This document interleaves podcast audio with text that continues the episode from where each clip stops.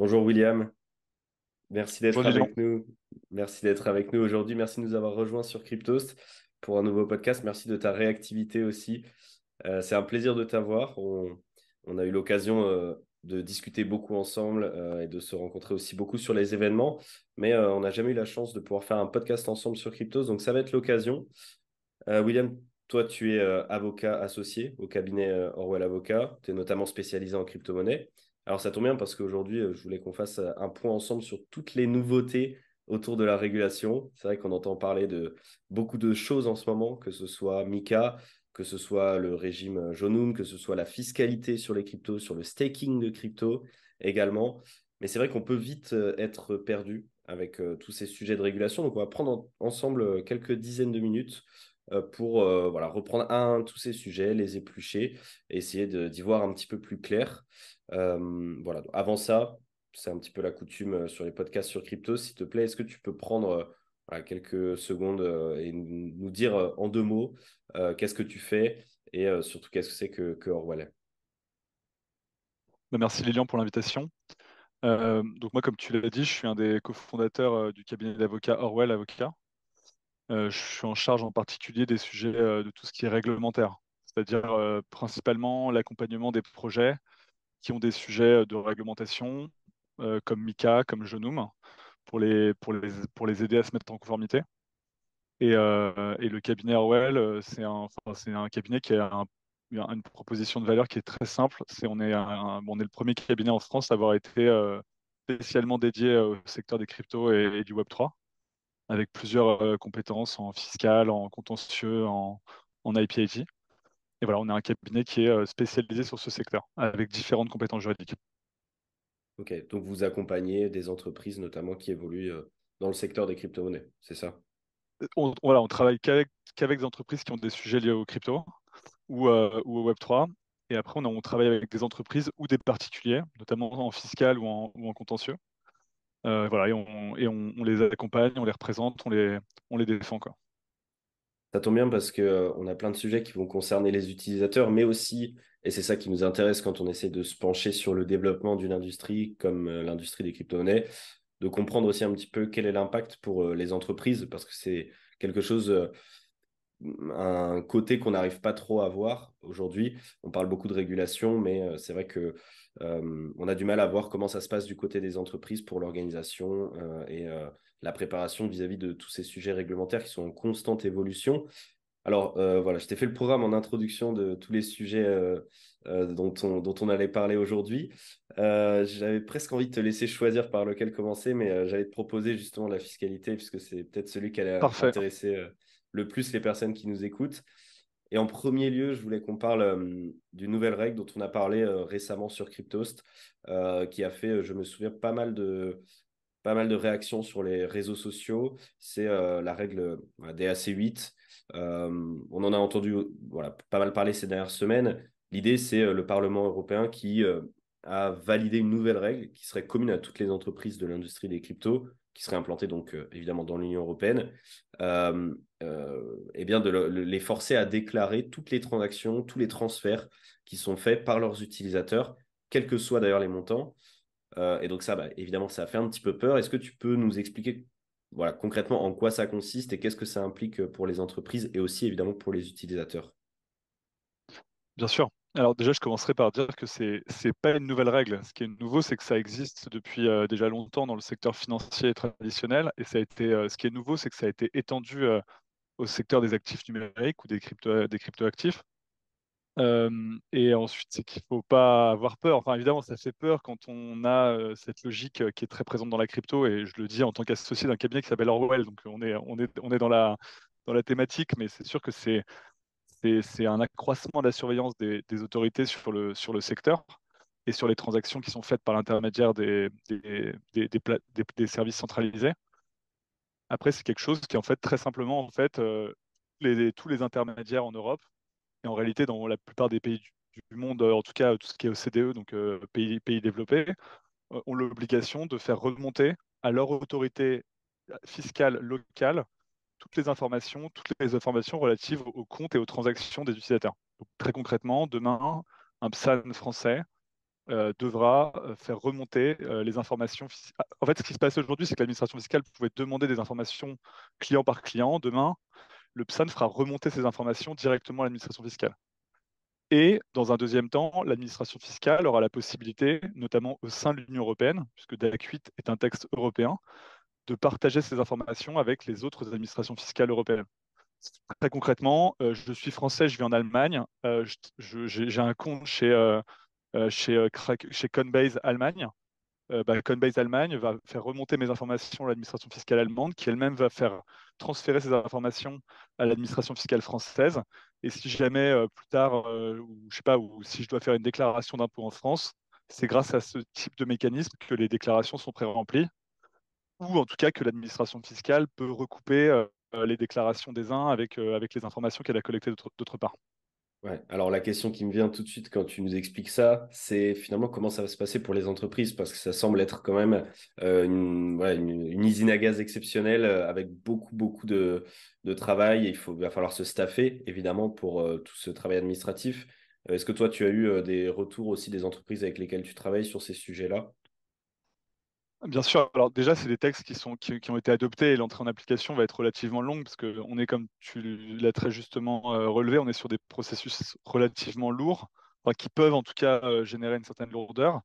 Après, en fait, ce qui se passe, c'est qu'il y a des canaux de communication qui sont ouverts avec les, les administrations fiscales. En fait, concrètement, les acteurs doivent s'enregistrer auprès de l'administration fiscale. Et après, l'administration fiscale met en place, euh, on va dire, un sorte de template que du coup, évidemment, la, première année, c'est compliqué parce qu'il faut se mettre un peu dans le template de l'administration fiscale. Après, sur le long terme, ça, fonctionne. Encore une fois, hein, tout le reste de, de, l'industrie financière, euh, euh, on parle de tous les gestionnaires de portefeuille, tous les brokers, les banques, euh, les, prestataires d'investissement en France et en Europe le font depuis plusieurs années.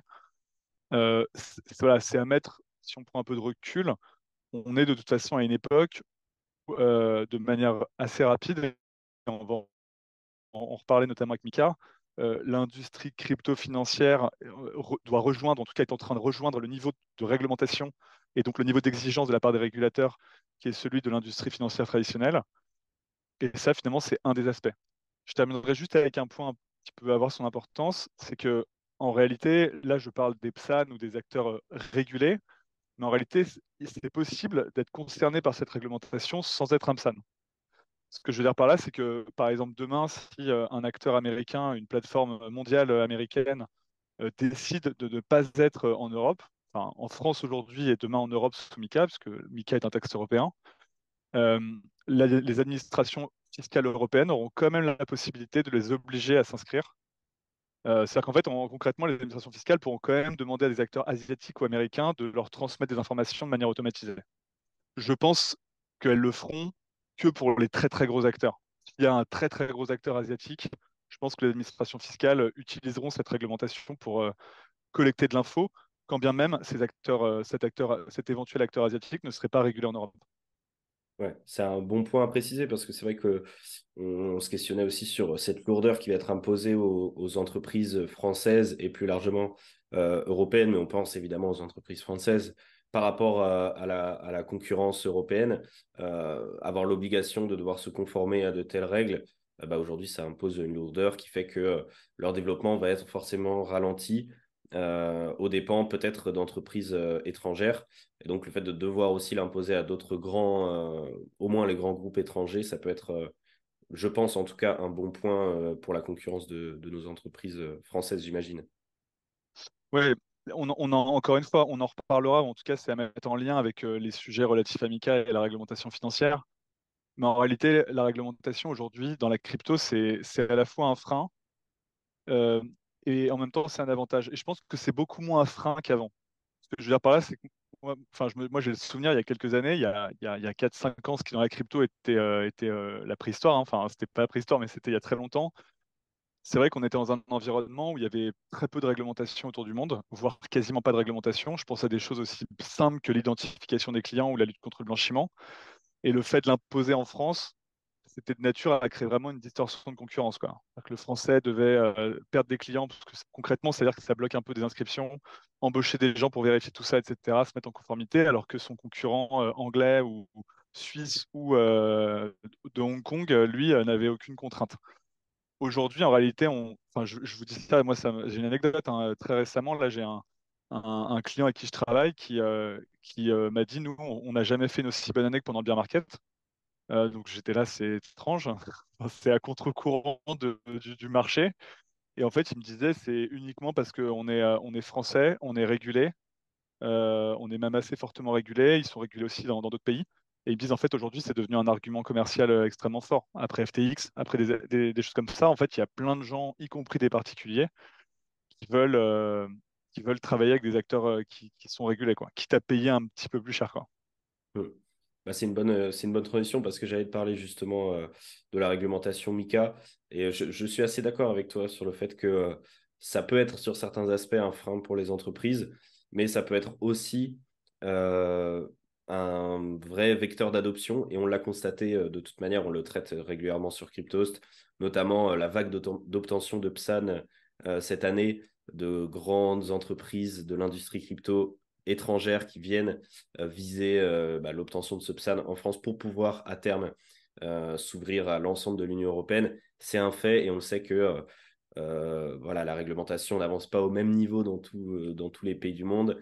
Et en France, on fait partie, euh, et en France évidemment en Europe, on fait partie de ceux qui, pour l'instant en tout cas, sont les plus avancés sur ces aspects-là.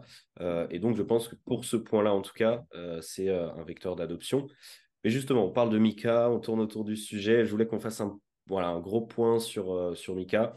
Euh, le, règlement est entré en vigueur en juin 2023, si je ne dis pas de bêtises, et normalement, il devrait être applicable euh, aux euh, je crois que c'est le 30 décembre 2024. concrètement, comment ça se passe pour les, pour les entreprises aujourd'hui, pour les nouvelles entreprises qui veulent obtenir le PSAN, pour les entreprises qui sont déjà PSAN aussi, puisque je sais qu'il y a une particularité pour elles. Voilà, comment ça se passe concrètement?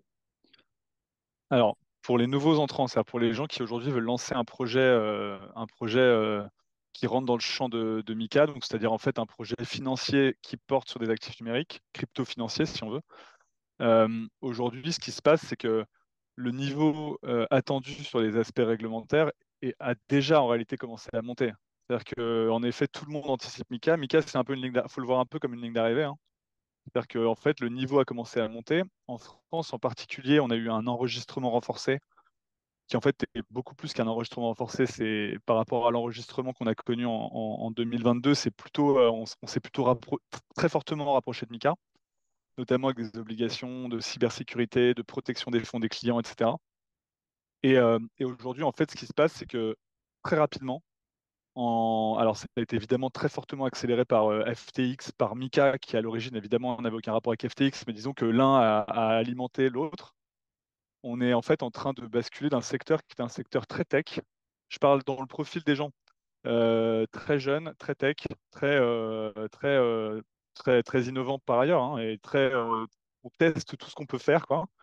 Et aujourd'hui, on est en train de basculer. Nous, on le voit dans les gens qu'on accompagne. Hein, C'est-à-dire que les profils sont en train de changer. Maintenant, on est dans un profil fintech c'est-à-dire euh, beaucoup plus de gens qui ont des backgrounds financiers, qui ont des, au moins dans les, maintenant c'est plus vraiment euh, entre guillemets concevable de, euh, de créer un PSAN sans avoir quelqu'un qui a des compétences soit en droit, soit en finance, quoi. pour montrer un peu concrètement, les équipes ont changé quoi, un petit peu. Ça, ça, évolue. Et pourquoi? Parce que le, sujet réglementaire est très important, il est beaucoup plus exigeant qu'avant. donc ça, c'est un un point important pour les nouveaux acteurs. Euh, donc concrètement, ça va être plus compliqué de devenir, euh, de devenir euh, PSAN. En revanche, il y a quand même un, on va dire, y a un, chaque, chaque défaut à, sa qualité, ou il y, a un, y, a un, revers de la médaille, si on veut. C'est que je pense que par contre, Mika va, offrir une perspective intéressante pour l'Europe et pour la France notamment. C'est qu'on va avoir les, les, les, futures startups crypto-financières françaises ou allemandes, etc., on va avoir accès à un marché européen dès, le premier jour. Et ça, ça change tout, parce qu'en fait, euh, aujourd'hui, le problème qu'on avait, c'est qu'en France, c'était euh, euh, faisable de devenir PSAN, mais en fait, vous aviez un marché français qui n'est pas énorme non plus. Et après, vous ne pouviez pas aller en Allemagne, pas aller vous ne pouviez pas aller en Italie, en Espagne, il fallait recommencer à chaque fois la même procédure. Là, on va arriver sur quelque chose qui va être, en tout cas en termes de nombre de, nombre de consommateurs, va être similaire aux États-Unis. Je ne dis pas que c'est les mêmes marchés, etc., mais ça, c'est un point important. Et enfin, pour les acteurs qui, eux, sont déjà enregistrés, en fait, ils ont plus de temps pour se mettre en conformité, parce qu'eux, en réalité, ils ont jusqu'en 2026. Donc, ils ont une, durée assez longue, mais ils ont la contrainte que quand vous êtes déjà régulé, en fait, c'est paradoxalement, enfin, pas paradoxalement, mais en fait, c'est plus dur de rentrer dans un, nouveau, dans un nouvel agrément. Parce que vous devez gérer vos propres contraintes, vos propres méthodes. Vous avez, vous avez vos propres conformités au jour le jour à, gérer en parallèle de, ce nouvel, agrément. Et surtout, le régulateur exerce, du coup, quand vous déposez votre dossier, exerce un contrôle sur ce que vous faites en pratique. On est moins sur du déclaratif, en, quelque sorte. On est moins sur de la conformité un peu de papier, de on va faire ça, on est prêt à faire ci. Là, c'est plus on regarde comment vous fonctionnez. Et donc, c'est plus lourd, en fait, pour les acteurs euh, existants. Ce qui explique aussi, du coup, assez logiquement pourquoi euh, on leur laisse euh, un petit peu plus de temps pour se préparer finalement. Exactement. Et on parle de Mika, on commence déjà, alors que donc, comme tu le disais, bon, même si j'aime bien la comparaison avec la ligne d'arrivée, même si voilà, on est déjà vraiment dans Mika, mais l'entrée en vigueur n'est que vers la fin 2024. On parle déjà de Mika 2, euh, une deuxième version de Mika améliorée qui encadrera donc plus d'aspects de l'industrie des crypto-monnaies. Aujourd'hui, à quoi est-ce qu'on peut s'attendre vis-à-vis de cette version 2 de Mika? Alors, j'aime pas, euh, pas du tout ce terme Mika 2 euh, parce que je le trouve assez trompeur. En fait, Mika, donc pour rappel, hein, ça encadre les intermédiaires qu'on appelle les CASP, c'est les PSAN en fait, c'est les prestataires de services sur actifs numériques en anglais, Crypto Asset Service Provider au sein de l'Union européenne et ça encadre également les stablecoins. Ce qui est déjà un truc, euh, l'encadrement des stablecoins, c'est déjà euh, une autre partie de Mika qui est beaucoup plus complexe en réalité, euh, qui concerne beaucoup moins d'acteurs, mais qui est beaucoup plus complexe. en effet, quand, on, quand Mika a été adopté, Mika a été voté en juin 2023, tu l'as dit, donc il n'y a pas si longtemps, mais il a été en réalité, il a été, il a été rédigé et négocié deux ans auparavant. Donc en fait, c'est un texte qui en fait est assez ancien la crypto. Et en fait, évidemment, à cette époque-là, la question des NFT, de la DeFi, ces choses-là n'était pas dans le champ de Mika. Et en fait, ce qui s'est passé, c'est que puisque ces sujets ont émergé pendant le bull market en 2022, le régulateur a dit bon, en fait, ces sujets-là, on n'a pas le temps de les traiter au dernier moment. On va mettre, faire des espèces de clauses un peu, des clauses en mode on verra plus tard, c'est-à-dire on fait, on demande au Parlement européen ou à la Commission européenne de faire un rapport à, plus, à plus deux ans, quoi. Et, tout le monde parle de Mika 2 en disant est-ce qu'on va avoir un Mika 2 qui va aller sur les NFT, etc. Moi, je pense que ça ne va pas se passer comme ça. Hein. Le texte, un texte comme Mika, c'est des textes qui sont vivants et qui évoluent régulièrement. dans, dans, toutes ces matières de réglementation financière et même dans plein de textes juridiques, en réalité, ils sont mis à jour. Euh, tu vois, enfin, c'est des trucs qui sont mis à jour au, fil de l'eau. Et je pense que à terme, en fait, la DeFi, par exemple, pour moi, c'est pas la DeFi et la NFT, c'est pas des sujets qui nécessitent des textes ad hoc. Il n'y a pas besoin de créer des régimes. Les NFT, ça peut être utilisé pour tout et n'importe quoi, notamment pour faire n'importe quoi, mais, mais aussi pour faire, pour faire des choses. Euh, je sais pas, il y a des NFT dans le jeu vidéo, il y a des NFT artistiques, il y a des NFT dans l'immobilier fractionné. C'est des trois sujets qui n'ont rien à voir, en fait. Il n'y a aucune raison de faire un texte qui englobe ces trois sujets-là. Euh, la DeFi, pareil, il y a des protocoles de lending, il y a des, des produits dérivés, il y, a, il, y a, il y a de la tokenisation, il y a des, il y a des fonds d'investissement.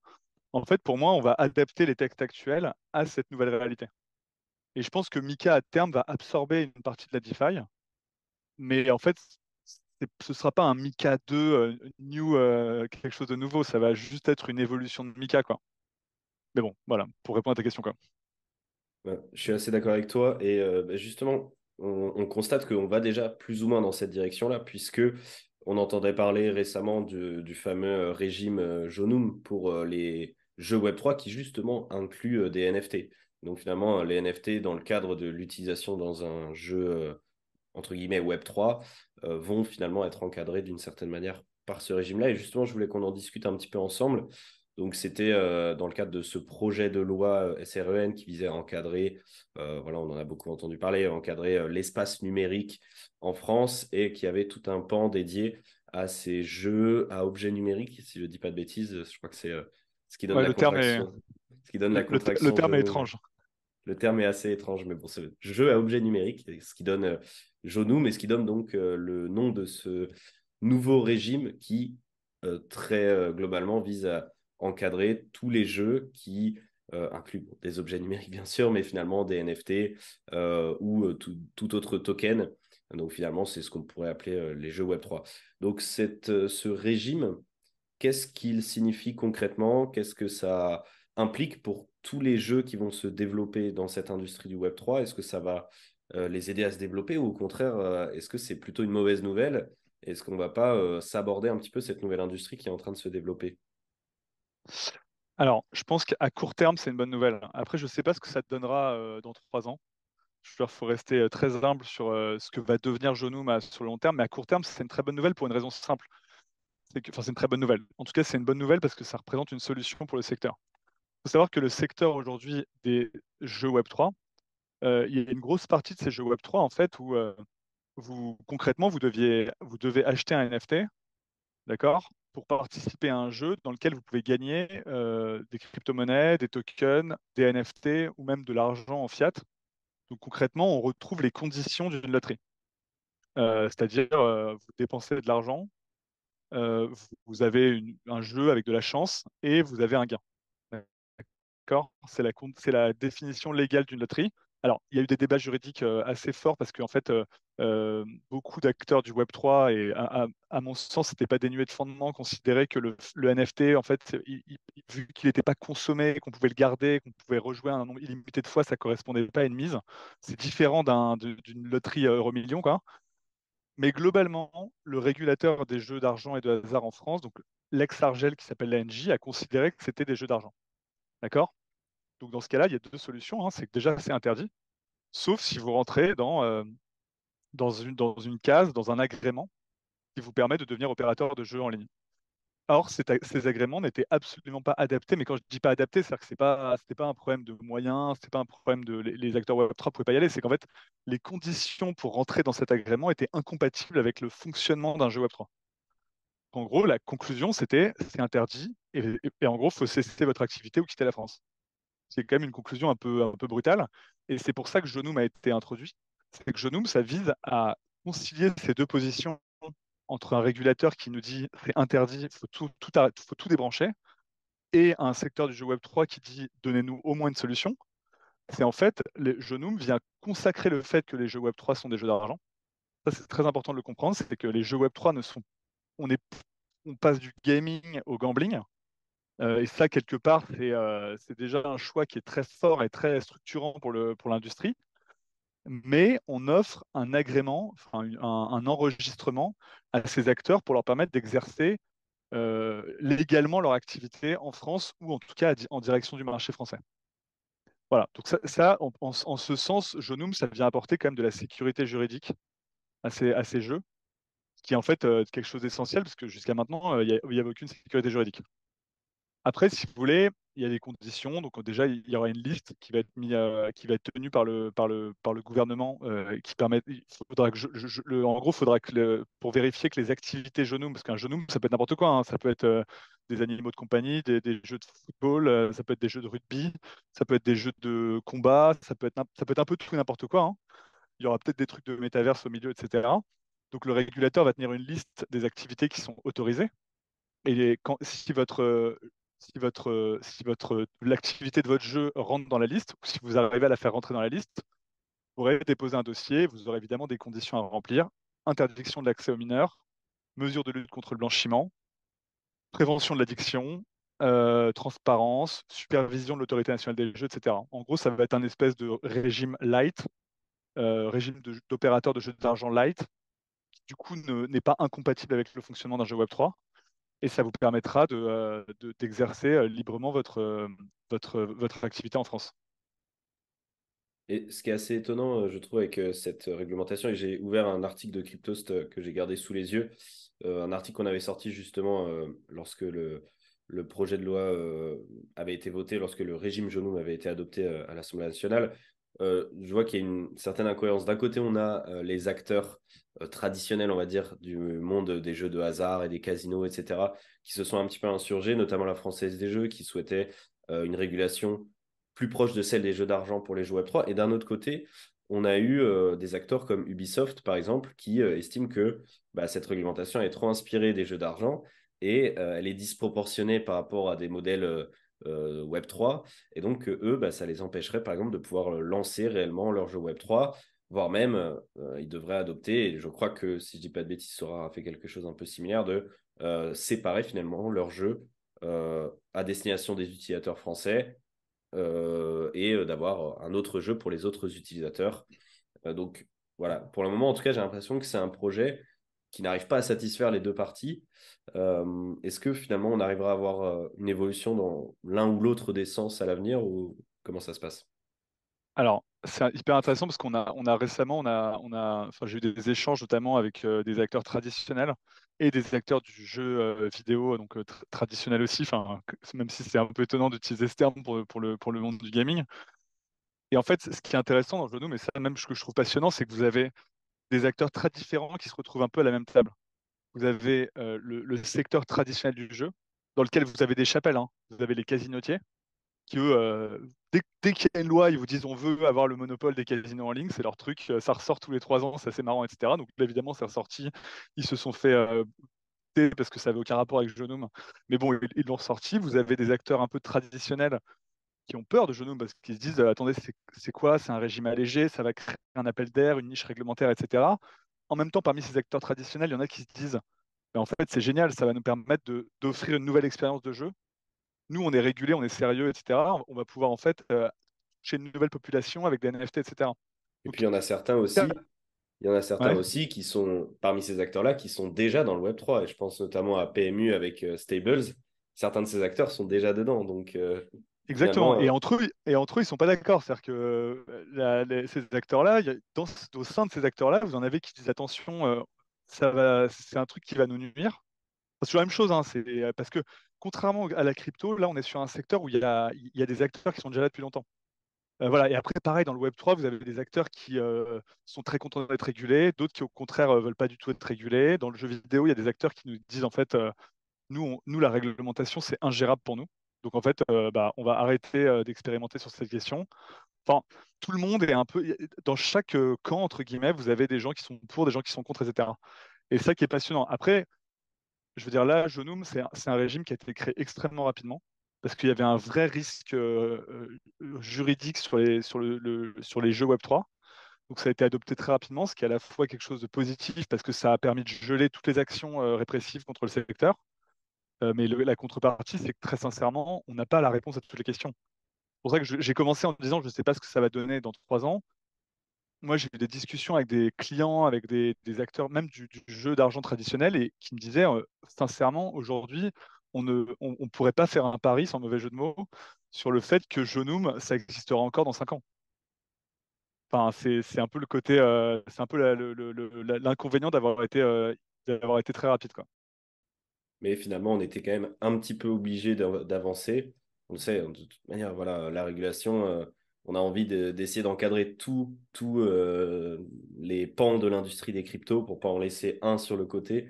Euh, et donc, bah, voilà, Genome, ça a été un petit peu la résultante de ça. C'était, je pense, quand même important d'aller les encadrer. Peut-être pas aussi rapidement, dans le sens où aujourd'hui, on voit que l'innovation dans ce domaine des jeux Web3 est un petit peu plus calme qu'auparavant, mais bon, en tout cas, euh, euh, ça se développe et c'est important d'aller dans cette direction-là. Pardon, tu voulais peut-être rajouter quelque chose sur ce sujet-là? Non, je disais, euh, ça, a été super rapide aussi parce que il y a un aspect qui est un peu genre qui, qui est hors, des mains de quiconque, c'est-à-dire que il y a eu la y a eu la vague des NFT. En fait, il faut se rendre compte que les, les NFT et les, certaines voilà l'effet qu'ont eu notamment certains projets NFT en France ça fait partie des rares sujets qui ont touché plein de gens qui ne sont pas dans le secteur crypto.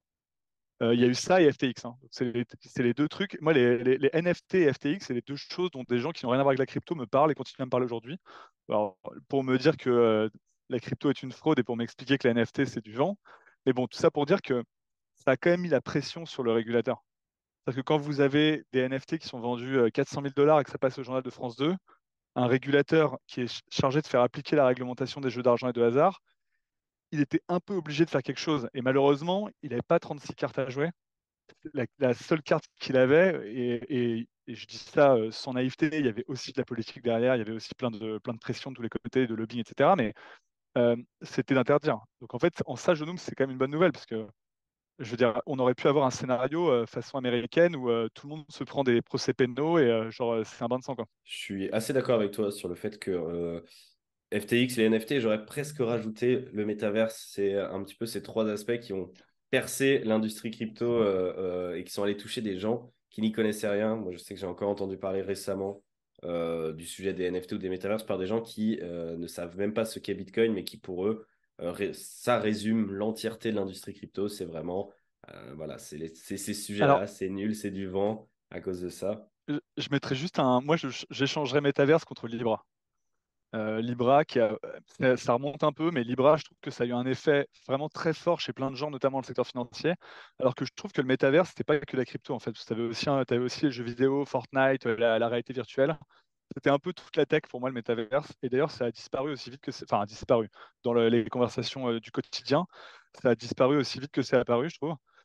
Euh, alors que les NFT, je trouve que c'est vraiment un truc euh, crypto. Et, encore une fois, il ne faut pas, faut pas sous-estimer que Mika, c'est l'enfant de Libra Libra, ça a été un coup de tonnerre dans, une belle journée sans nuages où la crypto, euh, personne s'y intéressait. Il y a eu Libra et après, il y a tous les banquiers, tous les comex de grandes banques, tous les gars de la Commission européenne qui bossaient en finance qui se sont dit OK, là, c'est bon, on arrête, euh, on arrête de se moquer de la crypto. Maintenant, en fait, on se rend compte que Facebook peut faire un stablecoin.